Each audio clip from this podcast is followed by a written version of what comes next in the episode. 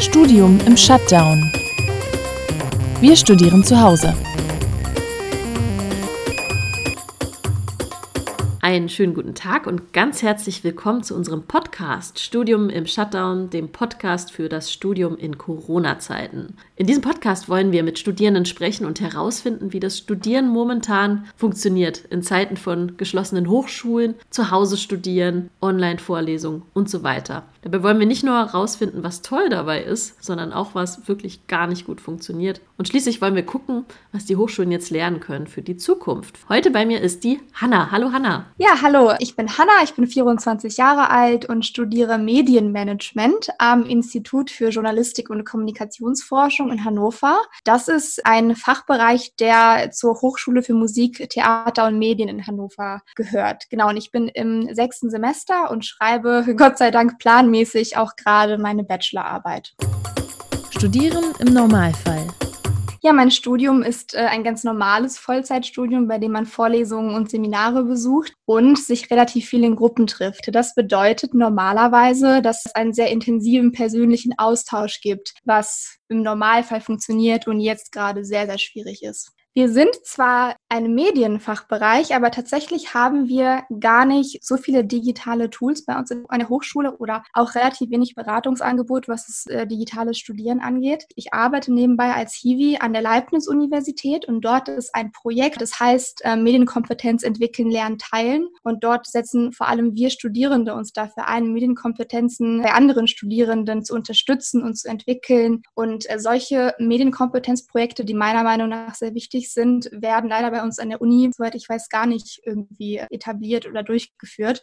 Und ich glaube, dass es auch an vielen anderen Hochschulen so ist, dass da bisher gar nicht der große Wert drauf gelegt wird oder dass es vielleicht schon als selbstverständlich wahrgenommen wird, was viele Studierende aber gar nicht wissen oder mitbringen können.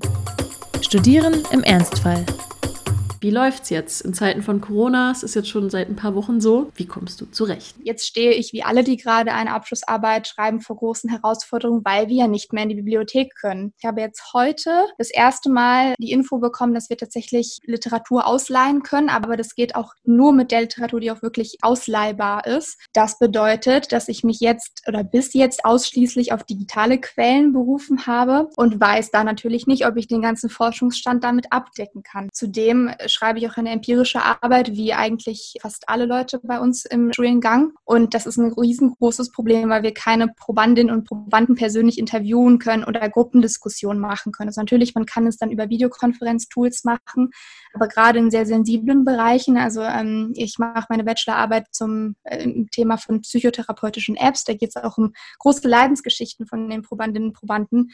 Und ich finde, das ist einfach was anderes, wenn man da über Videokonferenztools so ein äh, Interview führt, als wenn man da persönlich sitzt und ganz allein im Raum ist und so weiter. Man muss aber auch sagen, dass unsere Uni uns total entgegenkommt und versucht, allen den Abschluss möglich zu machen. Das bedeutet, wir haben flexible Regelungen aktuell, wie dass wir anmelden können, wann wir wollen. Und es wurde eine Regelung eingeführt, dass wenn wir aus irgendwelchen Gründen es nicht schaffen, die Bachelorarbeit zu schreiben, dass es dann nicht als Abbruch gilt, wenn man, wenn man es dann abbricht, sondern dass man dann, glaube ich, ganz normal von neu starten kann. Ich versuche aber das Beste draus zu machen und möchte die Bachelorarbeit durchziehen, dass ich dann endlich auch meinen Abschluss im Oktober habe. Die Leute, die aber keine Abschlussarbeiten schreiben, die berichten, dass es sehr, sehr stressig ist, ehrlich gesagt. Natürlich muss man sich in die Tools einarbeiten. Es ist mega anstrengend. Man ist den ganzen Tag vom Bildschirm, was auch was anderes ist, finde ich, als persönlich in der Vorlesung mit den Menschen zu sitzen. Ich denke, das kann durchaus eine große Belastung sein und sollte nicht nur als Chillen zu Hause wahrgenommen werden. Und wo ich das Problem sehe, ist, dass die Hochschulen nicht sehen, dass die Studierenden, dass die Ansprüche an die gestellt werden, die sie vielleicht gar nicht erfüllen können. Zum Beispiel, was ist mit der Hardware? Was ist, wenn jemand sich keinen PC leisten kann, der so leistungsfähig ist, dass er mit der ganzen Software umgehen kann? Also das hängt schon bei diesen materialen, finanziellen Mitteln an. Und dann ist es auch noch die Frage, erwartet man, dass die Studierenden schon diese ganzen Medienkompetenzen mitbringen? Wenn man es nicht erwartet, dann muss man aber auch mit einberechnen, dass sie sich da einarbeiten müssen. Also ich denke, dass es auf jeden Fall unterschätzt wird und dass auch schon Ansprüche gestellt werden, die vielleicht nicht jedem die gleiche Chance bieten, am Studium gleichermaßen teilzunehmen.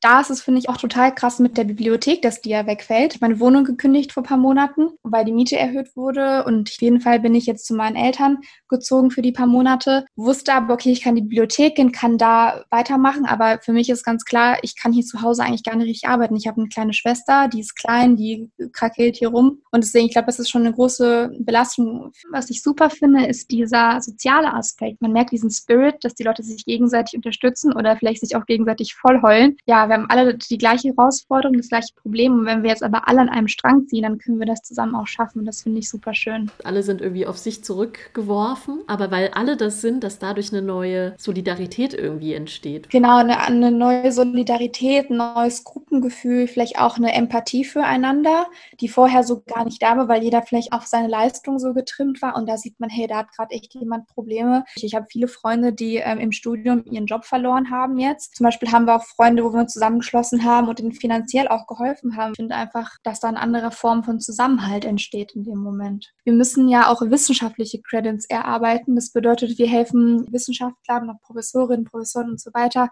bei bestimmten Studien. Und wir haben jetzt angeboten bekommen, dass wir diese Credits inhaltlich bei Corona-Studien sozusagen erwerben können. Das sind dann zum Beispiel solche Studien, wie Mediennutzung darauf wirkt, dass wir uns an diese Social Distancing-Regeln halten. Es wird bei uns inhaltlich auf jeden Fall thematisiert. Alle werden darüber per E-Mail informiert und auf dem Laufenden gehalten. Das finde ich auch super toll, dass die uns so mit einbeziehen und da auch richtig Bock drauf haben, dass wir mithelfen und unsere Perspektive einbringen als Studierende. Überlebensstrategien. Bin ich einfach mal in die Natur gegangen auf dem Computer und habe da angefangen zu schreiben und Dinge zusammenzufassen und so.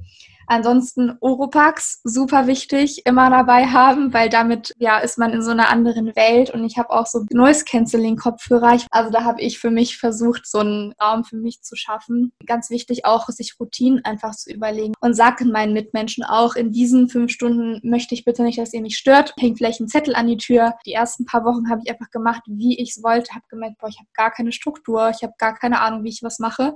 Habe mich sehr verloren gefühlt. Dann habe ich angefangen, wirklich meinen Tag so ein bisschen durchzutakten, aber auch ganz bewusst eingeplant, so und jetzt mache ich mal zwei Stunden Gammelzeit und mache, was ich möchte. Also ich finde immer dieses, die Decke auf den Kopf fallen, das ist ja immer so ein bisschen, wenn man die ganze Zeit das Gleiche macht oder immer vor dem Bildschirm hängt. Und da finde ich super, dass man sich ähm, Aktivitäten sucht, wo man nicht vom Bildschirm hängen muss. Wenn man mit Bewohnern zusammen wohnt, dass man da vielleicht ein Spiel spielt, dass man sich da unterhält. Wenn man bei der Familie ist, ich spiele mit meiner kleinen Schwester oft irgendwas.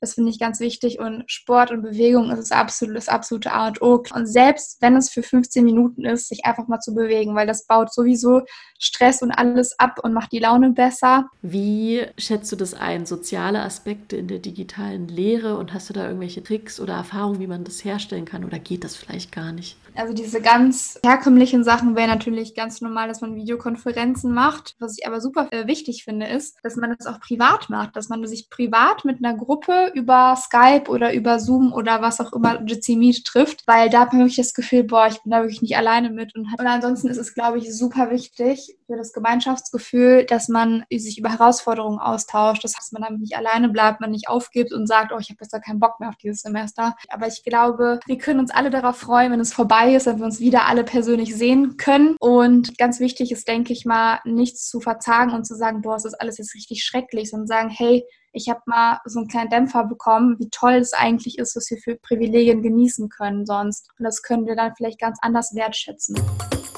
Ey, Hochschule es wird nicht alles wieder normal werden und ich denke mal auch, dass die Hochschulen irgendwas mitnehmen werden aus der Zeit. Hast du da Wünsche und Forderungen? Ja, ich habe das ja so ein bisschen vorhin schon angeschnitten, dass ich extrem wichtig finde, dass auf Medienkompetenz mehr Wert gelegt werden muss. Ganz konkret würde das für mich bedeuten, dass sie auch nach der Krise Beratungsangebote zur Verfügung stellen, dass man einzeln berät, dass man aber auch Gruppenangebote macht. Dass wir haben das erst seit der Corona-Zeit in dem Projekt gemacht, dass wir wirklich aktiv Webinare gestaltet haben für Studierende, was super an ankommen, wo sich ganz viele einwählen. Aber das sollte man beibehalten und einfach da auch einen Wert drauf zu legen, dass Leute diese Kompetenz bekommen, dass sie sich darüber Gedanken machen, auch über Datenschutz zum Beispiel, über Privatsphäre und solche wichtigen Themen. Das finde ich sollte insgesamt gefördert werden. Studium im Shutdown. Wir studieren zu Hause.